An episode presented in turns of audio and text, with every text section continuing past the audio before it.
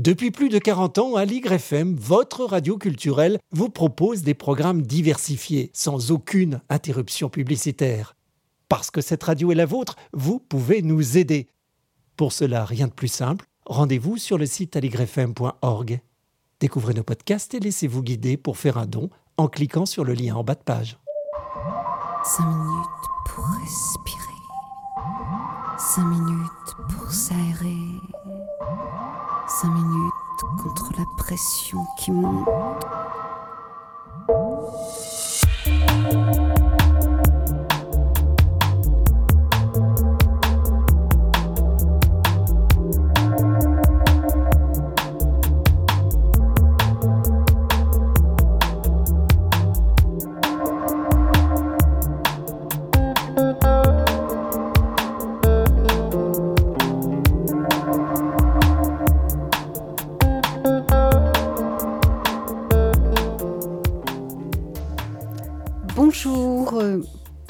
Sommes euh, aujourd'hui pour un thème sur IQ, moine zen et poète. Je vais rencontrer Christine Jordis pour la parution de Le Nuage Fou, IQ, moine zen et poète rebelle aux éditions de l'Observatoire.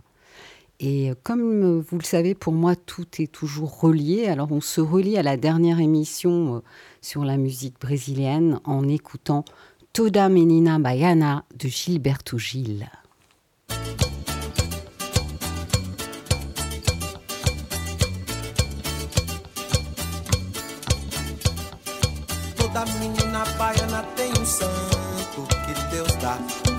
Toda menina baiana tem encanto que Deus dá. Toda menina baiana tem um jeito que Deus dá. Toda menina baiana tem defeito também que Deus dá. Que Deus dê. Que Deus dá. Deus entendeu de dar a primazia. O bem pro mal, primeira mão na Bahia. Primeira missa, primeiro índio abatido também. Deus deu.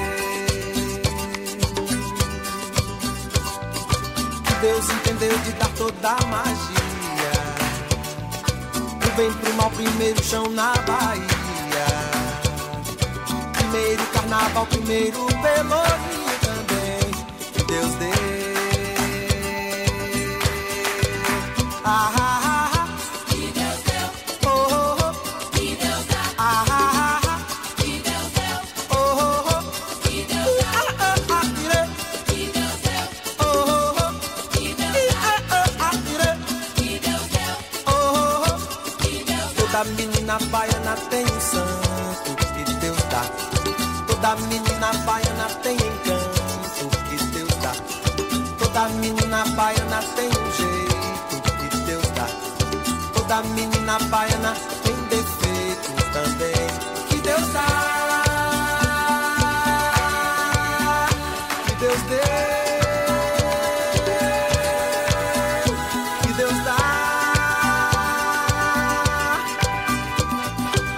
Deus entendeu de dar a primazia. O bem com uma primeira mão na Bahia. Primeira missa, primeiro índio abatido também. Deus dê. Deus entendeu de dar toda a magia. O bem pro mal, primeiro chão na Bahia. Primeiro carnaval, primeiro pelourinho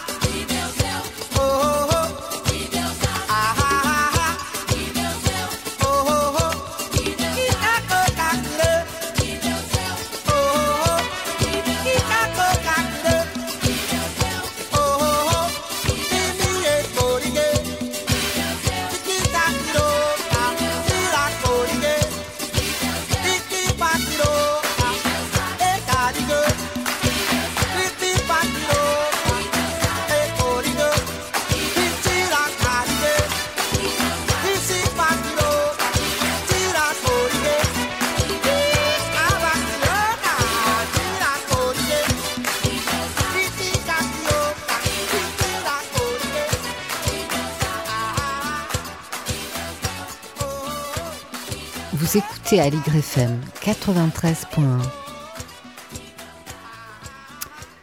Bonjour Christine Jordis. Bonjour.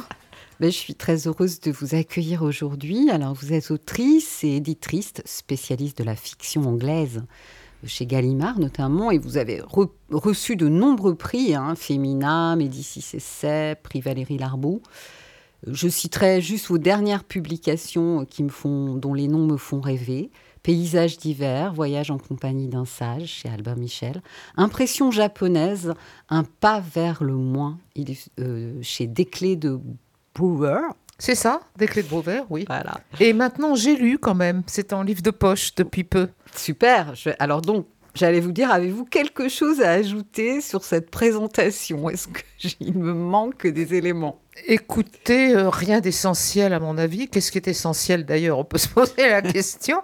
Mais euh, oui, j'ai publié un roman plus ou moins apprécié qui était euh, Prudence et Passion, qui était un peu une charge, un pamphlet contre certaines idéologies qui s'implantent de plus en plus d'ailleurs, et, et qui n'était pas si loin finalement de mes, de mes recherches sur l'Orient, recherches que je mène depuis longtemps maintenant, et euh, qui m'ont amené à ce livre-ci, Le nuage fou, sur le Japon cette fois. D'ailleurs, euh, ma question, ma première question était pourquoi cet intérêt pour le, le Japon? Ah, eh bien, je suis euh, happée par l'Orient après l'avoir été par la littérature anglaise. Alors vous me direz qu'entre l'Angleterre et l'Orient, à travers l'Inde, il y a certains rapports. Donc tout ça n'est pas étonnant. Je ne sais pas si c'est la voie que j'ai suivie. En fait, elle me paraît plus expérimentale que ça, en ce sens qu'un jour, euh, mon frère travaillant à Jakarta, à cette époque, j'ai voulu aller le voir et j'ai vaincu ma terreur, mais épouvantable, des voyages. J'ai très, très, très, très peur de prendre l'avion, comme pas mal de gens d'ailleurs. Mais vraiment au point de. Je sais pas, quelquefois on se dit, bah, pourvu que je sois morte, ne pas avoir à endurer les turbulences et tout le reste. Enfin, j'ai surmonté ça. Je me suis trouvée à Jakarta et j'ai eu, comme on peut avoir en amour pour certains êtres, un véritable coup de foudre. Il me semblait reconnaître l'Asie en moi et l'avoir toujours eu. Et c'était si fort que d'année en année, j'ai voulu revenir euh, d'abord en Indonésie, sur lequel j'ai écrit un livre, Bali Java en rêvant, et puis chaque année vers d'autres pays. Je ne pouvais pas me, me passer de l'Orient, c'était inscrit en moi. Été en Chine, invitée, je dois dire, pour faire des conférences. Hein. C'était pas du tourisme, j'avais cette chance. J'ai été en Inde plusieurs fois. J'ai été au Cambodge, j'ai été en Corée plusieurs fois aussi, où j'ai écrit un livre donc.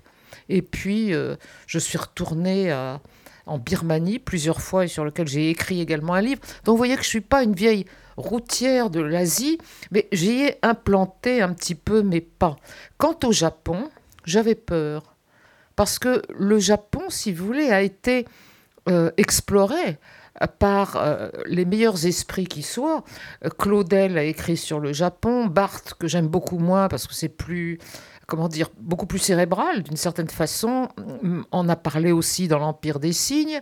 Vous avez Maurice Pinguet, l'admirable livre sur les, les samouraïs, la, la mort volontaire au Japon. Ivan Maurice, La noblesse de l'échec, titre que j'aime particulièrement. Bon, tout ça, tout ça, tout ça, tout ça, bout à bout. Un jour, j'ai plongé et je me suis dit, après tout, modestement, pourquoi pas moi? Et alors justement, qu'est-ce qui vous amène à parler de ce personnage très singulier qui est le, poète IQ Qu'est-ce qui vous a donné envie d'écrire sur lui?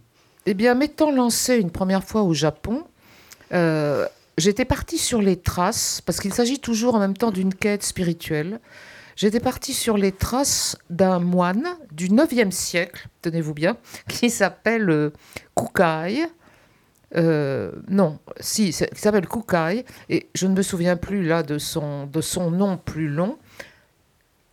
C'était Kobodeshi, je crois, et euh, qui était un véritable génie non seulement euh, un homme de lettres, un philosophe, un calligraphe, un poète, un penseur, et même un homme de science qui, comme Léonard de Vinci, a devancé la science et inventé des procédés extraordinaires. Il était l'ami de l'empereur Saga, l'empereur de l'époque, et il a fondé un véritable village de temples à Koyasan. Et j'oubliais de vous dire l'essentiel, c'est qu'il est au Japon l'inventeur du Shingon, qui est une religion, une, une école, disons, de bouddhisme japonais, qu'il a réinventé, le prenant en Chine, où il a été, il a fait ce voyage en Chine, au Japon. Et donc, étant parti une première fois, j'entendais là-bas, euh, plus connu encore que le sien, le nom d'Ikiyu. Ikkyu, paraît-il. L'autre jour, dans une librairie, je disais Ikkyu, et il y avait là des Japonais. Ils, ils se demandaient de qui je pouvais bien parler. et puis, au bout d'un moment, ils m'ont dit, mais c'est Ikkyu, Ikkyu. Donc maintenant, je sais que ça n'est pas Ikkyu, en détachant les, les syllabes, mais Ikkyu. Donc m'a m'a retenu et je voulais retourner au Japon et puis ça a été le Covid.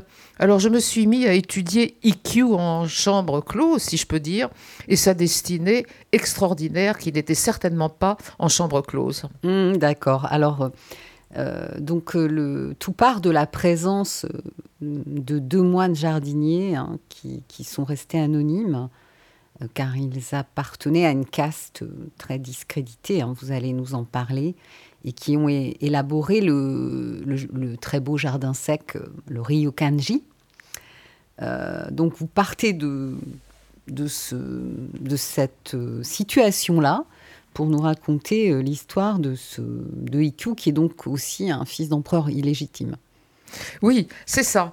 Euh, euh, lors de ce voyage au Japon, je me suis trouvée comme la plupart des, des touristes, au fond, devant le jardin sec du Ryoanji, qui est probablement le jardin sec le plus célèbre au monde. Et c'est le plus dépouillé. Ça n'est à peu près rien d'une certaine façon. C'est un rectangle avec le sable balayé que vous connaissez et 15 gros blocs de rochers disposés de façon euh, irrégulière, asymétrique, ce qui est très important. Et vous ne voyez jamais les 15 en même temps, vous n'en voyez que 14 au mieux. Je me suis donc trouvée avec beaucoup d'autres écoliers dont que j'essayais d'oublier parce qu'ils faisaient du bruit, mais j'y suis arrivée au bout d'un moment parce que il y a une telle force dans ce jardin, il exerce une telle euh, influence sur vous qu'au bout d'un moment vous êtes pris et vous vous demandez comment est-ce qu'un simple rectangle si dépouillé peut avoir une telle présence et imposer à votre esprit ce qu'il faut bien appeler une forme de paix. Il fait le vide en vous. Et donc, sur l'une des pierres, j'ai appris qu'était gravé le deux noms.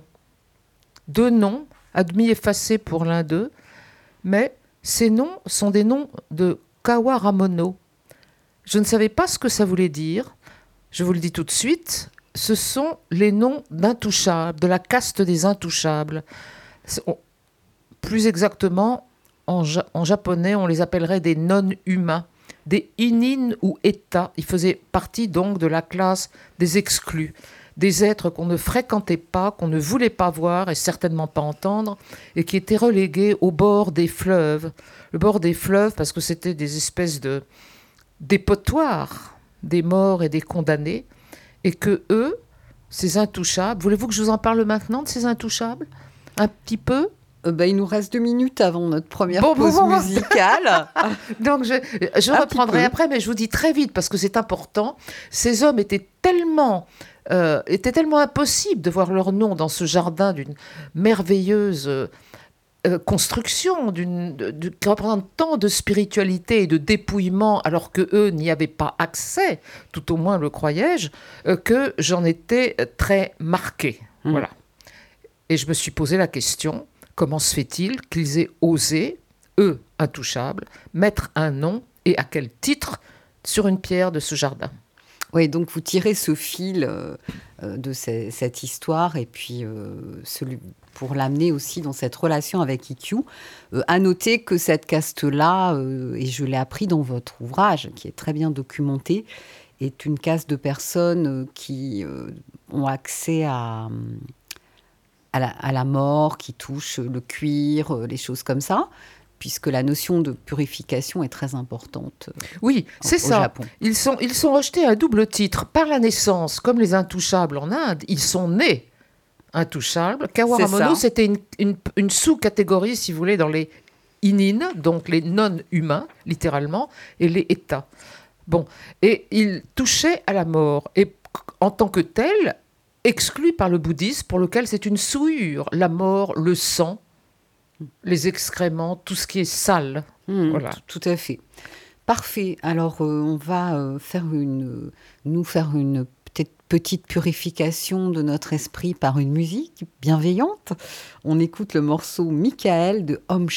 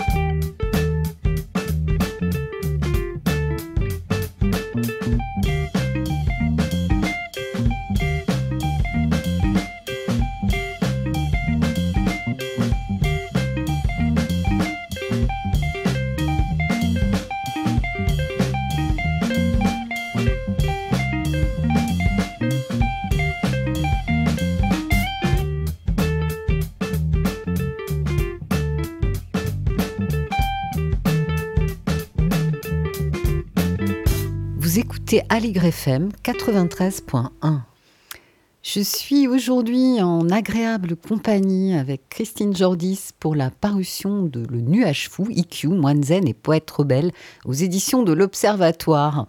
Alors Christine, vous nous parliez de, de l'intention de ce- cet ouvrage qui avait démarré euh, à, partir de, de l'histoire de deux moines euh, au destin étrange. Oui, un moine euh, qui était mon. Ça, c'était mon livre, mon premier livre au Japon, euh, qui s'appelait donc Kobodeshi, et celui-là, Ikkyu, qui est beaucoup plus proche des Japonais, beaucoup plus familier. D'abord, il est né, euh, c'était le 15e siècle, il est né au 14e, il a vécu essentiellement au 15e.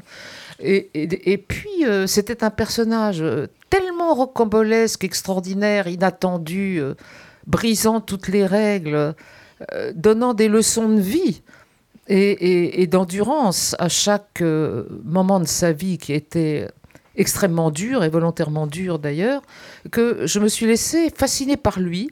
Et j'ai cherché comment relier une impression très forte que j'ai eue au, au jardin de Ryoanji, euh, devant ces pierres où sont gravés les noms de deux intouchables, comment je pouvais relier ma fascination pour Ikkyu au nom de ces deux intouchables. Oui. Et euh, je me, tout à coup m'est venue l'idée euh, que comme ils ont vécu à peu près à la même époque, pourquoi ne pas faire de lui, qui avait franchi toutes les barrières, euh, comme un fil directeur, comme euh, le guide de ces deux hommes nés dans la fange et destinés à y rester, et qui se sont élevés peut-être pas tout seul justement, mais grâce à une influence, et peut-être celle de moines mendiants itinérants comme il y en avait, jusqu'à euh, travailler et peut-être même concevoir ce merveilleux jardin si dépouillé d'une telle euh, haute spiritualité qu'est le Rio Anji. Donc voilà mon, mon point de départ qui était sous forme d'enquête, en y mettant un tout petit peu d'imagination, mais surtout une logique euh, qui aurait pu opérer au Japon de l'époque, je crois. Ce que je trouve intéressant, c'est qu'en fait, euh, vous parlez beaucoup automatiquement avec euh, cette, évocation d'IQ, plus qu'une évocation d'ailleurs du zen, de la pensée zen. hein. Et dans le zen, on est dans l'être. Donc dans l'être, il n'y a pas de séparation sociale. Donc je trouve ça très pertinent et encourageant. Alors on commence par la naissance d'IQ. Et puis, pouvez-vous nous raconter qu'est-ce qui l'amène euh, au monastère? D'abord, je voulais vous dire à quel point j'apprécie que vous disiez être dans l'être et en dehors des catégories. On crève d'être enfermé dans des catégories.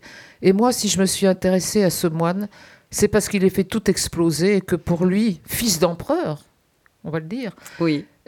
rien ne comptait que l'être humain euh, sous toutes ses couches et sous tous ses masques. Donc, euh, Ikkyu, il est né en 1394, euh, au moment terrible pour lui, nouveau-né, qui n'était même pas un nouveau-né d'ailleurs.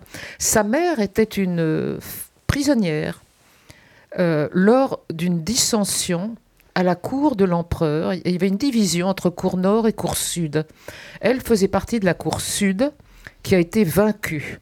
Il y a eu un traité, un an, l'une, une cour régnerait, l'autre année, l'autre cour régnerait. Mhm. Mais en fait, ils avaient bien l'intention que ce soit toujours la cour du Nord dont elle ne faisait pas partie. Elle, en tant que prisonnière, a été donnée comme cadeau du traité au jeune empereur. Et là-dessus, voilà qu'elle conçoit un rejeton. La cour du Sud s'alarme, on la chasse ignominieusement. Elle comprend que son nouveau-né sera peut-être tué, surtout si c'est un garçon. Donc elle fuit avec lui et le pauvre Ikkyu, nouveau-né, n'est donc pas reconnu par son père. Et il va naître dans les conditions les plus dangereuses et les plus difficiles. Comme c'est une femme de bon sens, elle va le mettre dans un temple très vite, à 5 ans. Elle se sépare de lui. Et ce petit bonhomme, déjà très courageux, euh, au pied du temple, la voit, tout à son chagrin, et lui part vers une destinée inconnue. Il faut vous dire que les temples à l'époque étaient les creusets de tout ce qu'il se faisait de mieux sur le plan de la culture. Il y avait là les fils de bonne famille, de nobles, nés cadets, qui ne pouvaient donc pas hériter, et euh, ils apprenaient, euh, pas exactement les arts martiaux, puisqu'ils allaient être moines, mais ils apprenaient euh, euh, la musique, la poésie, essentiel de connaître la poésie. Euh, ils apprenaient la même l'art des bouquets, la musique, mais en fait, et surtout, le chinois, car le chinois classique était la langue dans laquelle s'exprimait l'élite et dans laquelle elle écrivait. Donc Ikkyu apprend tout ça, et très vite, il devient un prodige. Il commence à écrire des vers très très tôt. Il aime tellement ça qu'il se dit qu'il va en écrire un chaque jour. Et là commence euh, sa, euh, sa réputation en quelque sorte, parce que euh, on l'admire, on le fête, mais il va pas toujours rester dans, ces monastères glorieux qui faisaient de vous des petits parangons des lettres. Il va un jour aller dans un monastère bien plus dur. Mais oui, vous m'aviez. J'ai noté cette anecdote euh, et vous allez nous la raconter du maître Caso. Ah oui, oui. Auparavant, il y a eu Keno. Keno, qui était aussi assez dur. Il va dans un petit monastère et euh, là, on avait, c'est des petits monastères qui étaient très très loin euh, au point de vue du mode de vie des grands monastères, ce qu'on appelait des cinq montagnes, qui étaient un système chinois très hiérarchisé et au sein desquels vivaient ces moines appelés à de grandes destinées à la cour. Et donc, il y avait là un refuge et qui étaient des, des intellectuels euh, qui étudiaient les textes bouddhiques. Comme chacun sait, c'est un labyrinthe de savoir. Et euh, ils étaient plongés là-dedans à longueur de temps, à moins qu'ils le composent eux-mêmes des vers. Donc il se retrouve, lui, dans un petit monastère de campagne, ainsi qu'il le veut. Car il n'a jamais voulu d'une existence protégée. Même très jeune, il a compris ce que c'était. Et puis, euh, il décide, je crois qu'il avait 16 ans à l'époque, d'aller dans un autre monastère. Il a entendu parler de Maître Caso. Et Maître Caso, qui a fini euh, comme un des très grands du Daitokuji, c'est-à-dire l'un des principaux euh, temples de l'époque, Maître Caso était tout de même un homme d'une humilité particulière, qui refusait les honneurs, qui refusait la hiérarchie. Ça convenait à Ikkyu. Donc il s'est mis à la porte du monastère et il a demandé à être admis, à quelque prix que ce soit. Il était capable de tout endurer, il serait corvéable à merci. On l'a laissé là poireauter cinq jours. On n'en voulait pas. Le monastère était trop pauvre. En plus, auparavant, à la mort de maître Queneau, le précédent, il a essayé de se suicider. C'était son premier euh, euh, attempt, sa première euh, tentative de suicide, et ça n'a pas du tout, du tout plu au monastère. Une bouche de plus à nourrir, en plus quelqu'un de douteux, on n'en voulait pas. Donc il attend cinq jours. Et puis maître Cazot, un jour, va au marché et il voit le, le pauvre gars qui est couché là dans les roseaux et il dit à ses disciples Bon, bah écoutez, vous sortez, vous lui envoyez une douche et vous le bâtonnez. Ce qu'on fait. Il est passé à tabac et arrosé. Mais il reste. Et quand maître Cazot revient, il est toujours là. Alors, est-ce que c'était un test, une initiation, ou est-ce qu'on voulait vraiment le chasser? On ne le sait pas.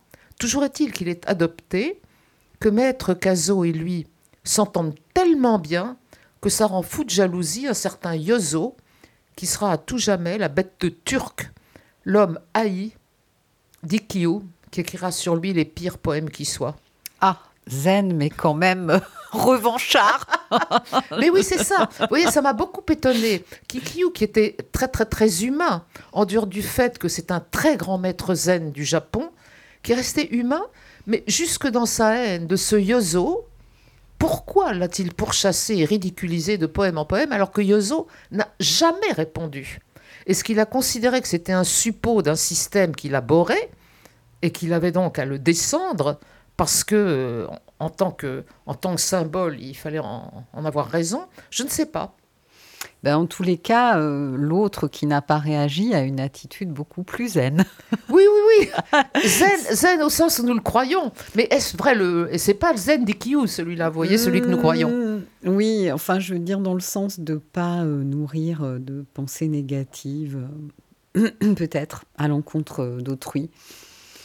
Alors, on, va, euh, avant de rentrer plus profondément dans cette rencontre avec euh, IQ, euh, pourquoi ce nom, ces singularités dont on a parlé, qu'est-ce qui fait qu'il est vraiment différent des maîtres anciens, on fait une pause musicale en écoutant le morceau Spaghetti de High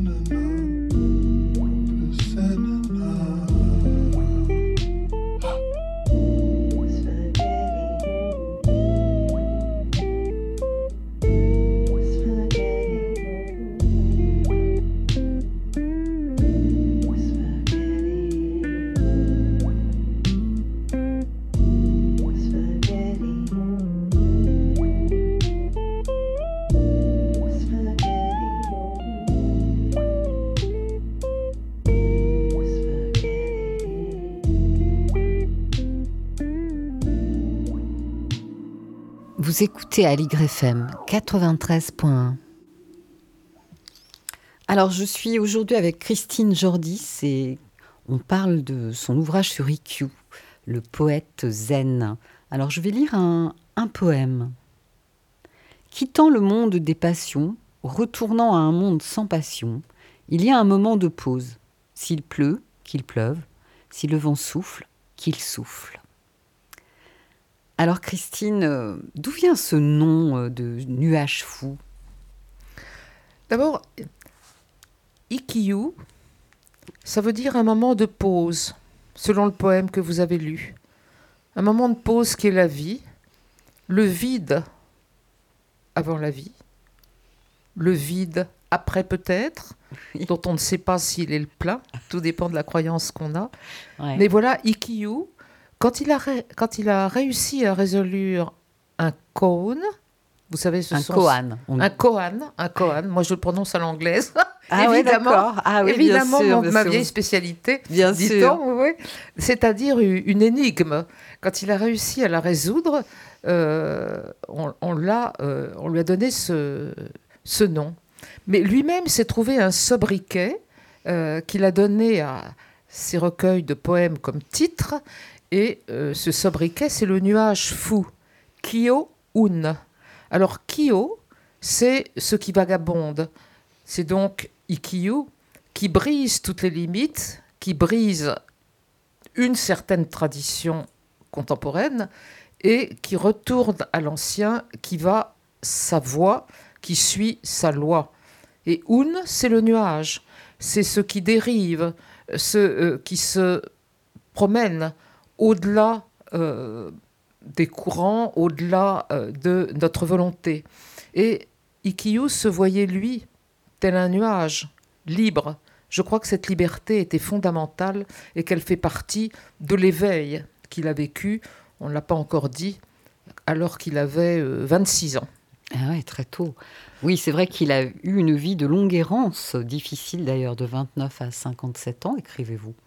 Alors d'abord, d'abord ce- cette fameuse illumination euh, que la plupart des praticiens du zen n'obtiennent pas, il faut le dire, peut-être moins encore à l'heure actuelle qu'à l'époque où ça représentait euh, de se soumettre à une discipline, une maîtrise de soi euh, effroyable pendant des années et des années et des années.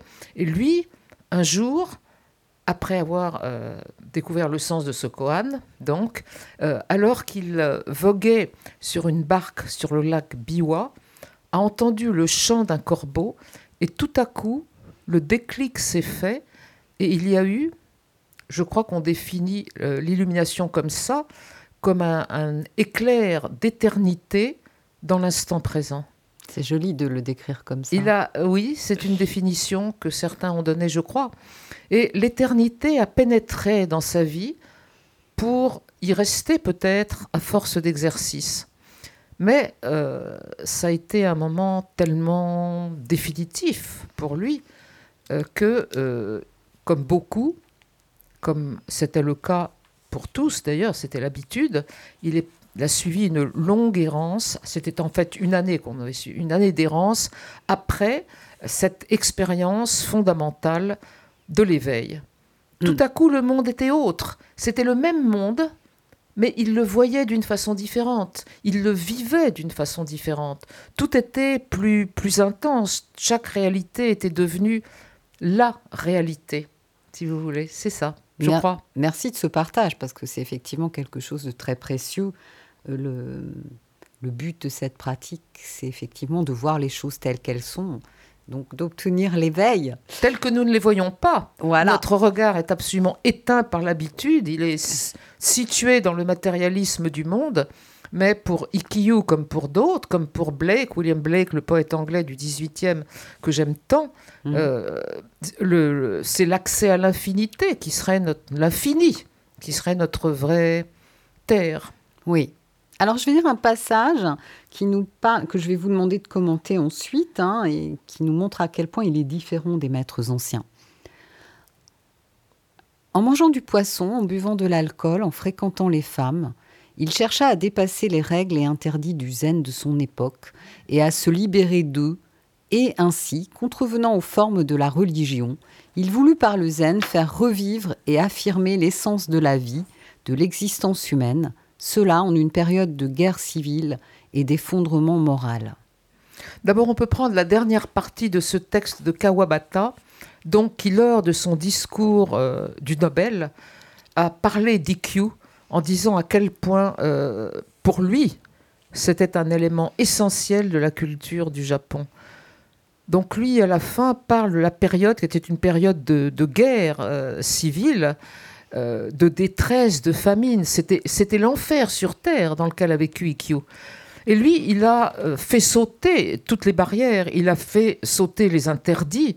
On l'a vu, non seulement il détestait le, le clergé orthodoxe, la vie au sein des temples, tout ce qui était l'hypocrisie sociale, le respect de l'élite euh, qui s'y trouvait, donc les cadets de grandes familles, toute cette noblesse que lui ne voulait pas reconnaître, quoi qu'étant fils d'empereur, euh, il était l'ami des, des plus pauvres et des exclus en même temps.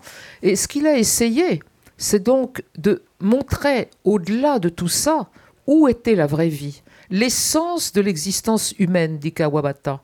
Et c'est ça le zen d'Ikiyo, c'est d'arriver au-delà de tout ce qui nous contraint, euh, au-delà de, la petite Joe dont nous sommes prisonniers par notre ego, de trouver l'infini, qui est notre patrie. Bon, sa patrie, c'est moi qui le dis, mais lui euh, voulait cette dimension à sa vie et à son être. Il voulait aussi donner aux autres cette vie, leur faire comprendre où est l'existence, non pas euh, dans la geôle, encore une fois, où nous vivons, qui est faite de catégories, de contraintes, de petitesses, mais dans cet infini que William Blake lui-même définissait par cette phrase si belle et que j'essaye de faire mienne sans y parvenir, si les fenêtres de la perception étaient nettoyées, dit-il, chaque chose nous paraîtrait ainsi qu'elle l'est,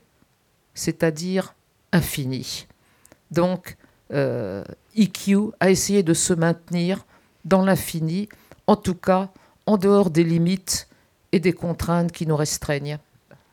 Il y a des courants de zen laïque où euh, la pratique n'est pas as- associée à la chasteté en tous les cas. La pratique n'est pas. Non, non, mais vous avez aussi le, tantrisme. Je sais bien que l'acte sexuel peut au contraire être une façon de se rehausser dans la spiritualité. Mais le tantrisme est assorti de règles très strictes. Il faut retenir le sperme, euh, ne pas dépenser là l'énergie que nous devons consacrer à, à l'élévation spirituelle. Et ça n'était pas le cas d'Ikiyo. Ikiyo a vécu ça. euh, Peut-être d'une autre façon que le commun des mortels, mais certainement pas de la façon tantrique, je ne ah, crois pas. ah oui, oui, oui. Et on Vous voyez ce que je veux dire? Oui, oui, tout à fait. Et on retrouve euh, ça aussi dans des voies euh, liées au taoïsme, des pratiques sex- C'est ça, sexuelles. dans, dans le euh, taoïsme, il était imprégné de il taoïsme. faut, il faut aussi retenir. euh, bon, enfin, l'objet de l'émission n'est pas là, mais c'est vrai qu'on retrouve. De toute façon, l'Asie euh, est spirituelle. hein, le lien Tout est spirituel, c'est ce qu'il dit. Que vous alliez vous nettoyer, que vous passiez le balai, euh, que vous laviez la figure ou que vous fassiez les choses les plus ordinaires de la vie, il n'y a pas de différence entre le profane et le sacré. Tout est sacré ou rien ne l'est, et la sexualité parmi le reste. Tout à fait. Alors, on va fêter ça avec un morceau euh, euh, de Brad Stank, Kinky Visitation.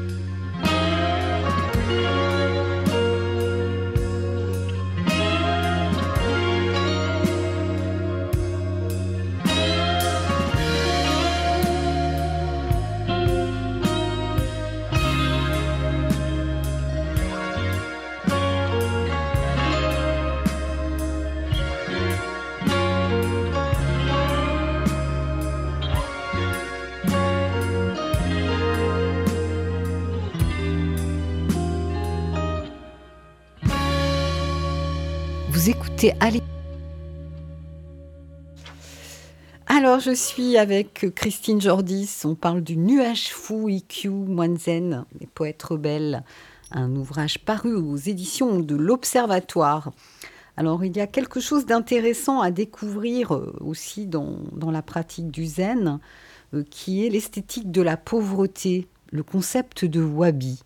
Est-ce que vous Oui. pourriez nous en parler les deux, euh, le wabi et le zen sont liés, en ce sens que, comme on l'a dit pour les jardins, il y a une volonté d'austérité, de dépouillement et de symbole. Ce ne sont pas les- comme les jardins paradisiaques où vous avez tous les éléments voulus, la couleur, les odeurs, la sensualité, la beauté euh, des contrastes. Là, vous avez au contraire une austérité qui prête à la méditation et qui peut aussi vue d'une fenêtre, par exemple, comme c'était le cas pour le shogun, inspirer à la concentration et au lâcher-prise, vous voyez, puisqu'il n'y a rien dans ces jardins que quelques symboles qui peuvent représenter de l'eau et qui peuvent représenter l'éternité et la paix également. Donc le wabi, qui est l'esthétique de la pauvreté, est lié, on le voit au zen, et s'est développé à cette époque parallèlement à l'essor du zen. Le, wabi, c'est euh, quelque chose que Ikkyu a connu et qu'il a voulu, mais euh, qui s'étend jusqu'à présent et qui définit d'une certaine façon, en tout cas qui qualifie la culture japonaise. Et Tanizaki, par exemple, dans l'éloge de l'ombre, peut être rapproché de cette notion du wabi, qui est de trouver de la beauté, non pas dans l'éclat, le scintillement de l'or. On, s'élève contre la période précédente, celle du pavillon d'or. On aime la beauté, elle existe partout. Elle n'est pas pour les riches, elle est pour les plus pauvres. Elle est dans la nature. Elle est dans le fait d'écouter un ruisseau qui coule, dans la vision d'une pierre nue, telle que le vent, le sable, l'eau, les éléments l'ont créée.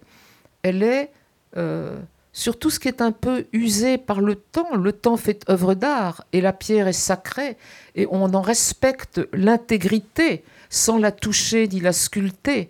Euh, elle est aussi sur un visage que la vieillesse a pu abîmer, user, rider, taveler, mais les marques du temps qui se déposent année après année et qui le sculptent en quelque sorte y ajoutent une beauté supplémentaire. On peut le voir ainsi, au lieu de se désespérer. On peut se dire que son visage un peu abîmé est beau quand même pour certains. Mais Il y a des sûr. visages qui sont plus beaux vieux, j'en ai connu personnellement, que jeunes. Il faut dire que jeunes, ils n'étaient pas la beauté même, mais vieux, ils les deviennent.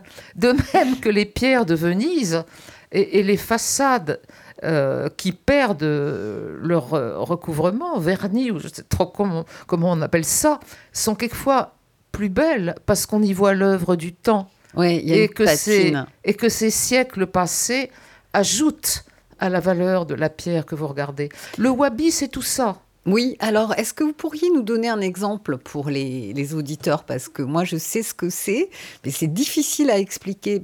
Prenons un objet, par exemple. Décrivez-moi un, euh, un objet qui serait wabi. Ah bah écoutez, prenez une dasse ébréchée. Prenez un meuble patiné et voyez dans cette tasse ébréchée tous les services qu'elle a rendus. Vous l'aimez la tasse Moi j'aime les objets. Je suis incapable de m'en séparer quand ils m'ont beaucoup servi. Ce sont des amis, des compagnons. Bon, alors la tasse ébréchée, mais regardez aussi une fente dans un mur. En général, on s'empresse de la combler parce qu'on a peur. Mais elle peut être belle, la faille dans le mur. Ou la bûche euh, sur laquelle la mousse a poussé, ou le rocher avec son lichen. Voilà, Alors- je vous donne plein d'exemples là. où je- Euh, Qu'est-ce que je pourrais vous dire? Un, ex- un visage, ça serait un peu. Non, Alors- je vais pas. Alors, si je partais d'un objet, moi, je dirais que ce n'est pas un objet manufacturé. S'il est wabi, il, a, euh, euh, il est un peu unique, il a été fait par un artisan. euh, et Là, vous allez un cran plus haut. Moi, je vois même l'objet manufacturé, je peux le voir beau. Mais évidemment, si vous allez par là, l'objet de l'artisan, avec l'amour de l'artisan derrière, il est plus beau encore, parce qu'il recèle l'amour de l'artisan. Moi, je crois, vous voyez, qu'il y a un esprit des choses. Et d'ailleurs, c'est très zen, ça. Puisque ce qui compte pour le zen, c'est l'esprit, c'est pas la chose elle-même, c'est l'esprit dans lequel les choses sont faites. C'est pourquoi vous pouvez faire n'importe quoi. C'est l'esprit dans lequel vous accomplissez l'action qui compte. De même, c'est l'objet. S'il a été aimé, cet amour vous est transmis. Vous avez raison en ce sens. Oui, très bien. Alors, on va revenir euh, comme euh, un cycle euh, à, la, à la beauté de ces jardins, ces jardins zen, la beauté blanche des jardins zen. Regarder de sa fenêtre un jardin sec ou s'asseoir auprès de la mer de sable, se laisser absorber par cette vision de sérénité, c'était en soi un exercice spirituel, une forme de prière, écrivez-vous. Oui, c'est ça. Vous savez, euh, euh, ce que ce qu'exige euh, la pratique du zen, peut-être, elle peut se passer devant la contemplation d'un jardin sec. Vous vous rentrez en vous-même, vous abolissez le- les associations d'idées et le parasitage de l'esprit, et vous vous laissez emplir par cette blancheur. Bon, c'est pas évident, euh, ça va pas se passer du jour au lendemain, mais en tout cas, certains y arrivent. Et puis, euh, je pense à nos deux jardiniers, nos deux Kawaramono surtout, bien sûr, qui sont arrivés à écrire ce que j'ai trouvé prodigieux, parce que ils étaient effacés de la société. Et là, ils ont voulu revendiquer leur existence au point de passer à l'acte et de l'écrire sur un rocher. Pensez, c'est déjà extraordinaire. Mm. De se dire, j'existe et je veux exister à l'époque. Hmm.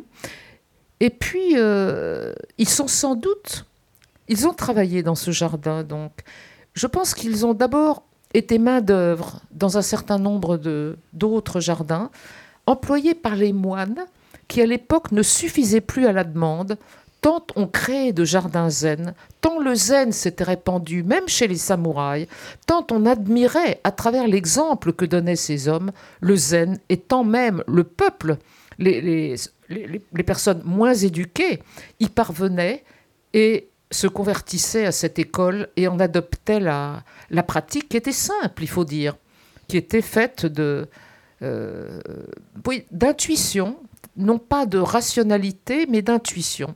Ce que vous sentiez sous la direction, évidemment, d'un, maître. Donc eux, voilà, ils ont été de jardin en jardin, je crois, ils ont transporté des arbres, ils ont creusé des trous, ils ont peut-être écouté les récits de la vie d'Ikiyu, ça leur a donné du courage, ils se sont dit, bon, il n'y a pas d'hierarchie, il n'y a pas de gouffre entre nous et les autres, c'est pas vrai, ça n'existe pas, nous pouvons tout. Et ils ont aimé, à force de vivre avec les moines, leur idée du zen, ça leur a plu, ils se sont coulés dans le moule, et si bien qu'ils ont conçu ce jardin qui est original, hein, qui n'adopte pas la formule de tous les jardins zen, à savoir que les pierres ne sont pas disposées suivant la formule habituelle.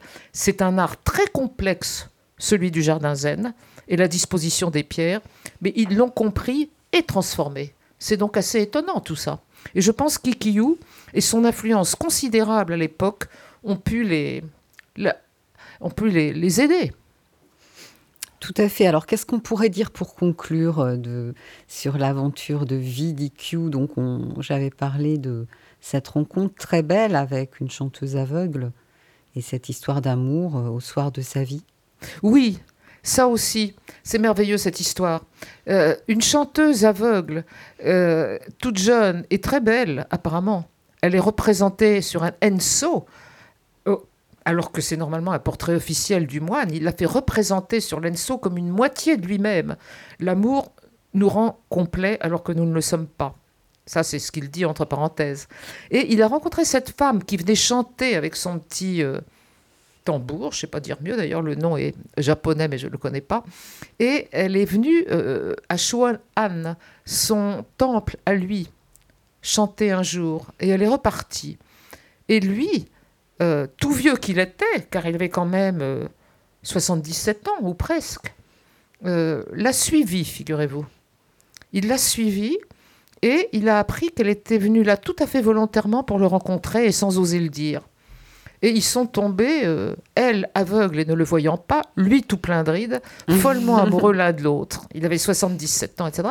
Il lui écrit de merveilleux poèmes érotiques, dont Kawabata dit que aucun n'existe de la sorte dans aucun des poèmes zen de l'époque. Mais bon, ces poèmes érotiques très précis, en même temps métaphoriques, et sans rien de pornographique, autant vous dire, mais qui pourtant parlent de l'odeur de la jacinthe. Enfin, c'est vraiment très beau. Euh, j'en cite quelques-uns dans ce livre, euh, il l'a accompagnée, et elle l'a accompagnée, Maury, la chanteuse. Elle est venue vivre avec lui à Sakai et ailleurs. Et elle a suivi les, dernières années de sa vie, alors que lui, peu à peu, diminuait.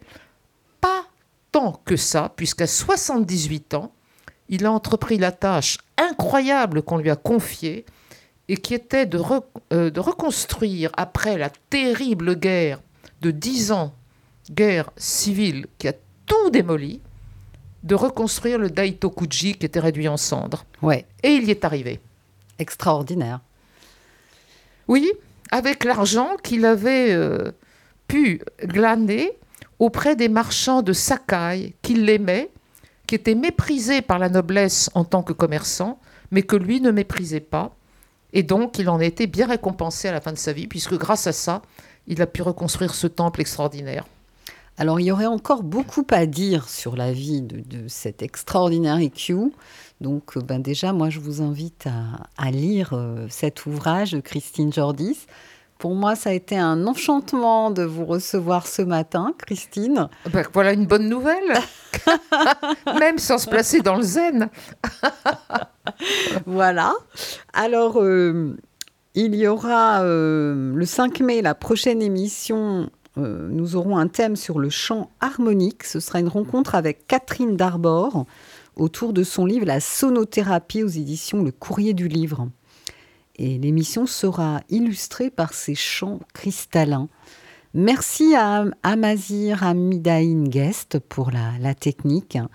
Et je vous souhaite à, à toutes, à tous une très lumineuse journée.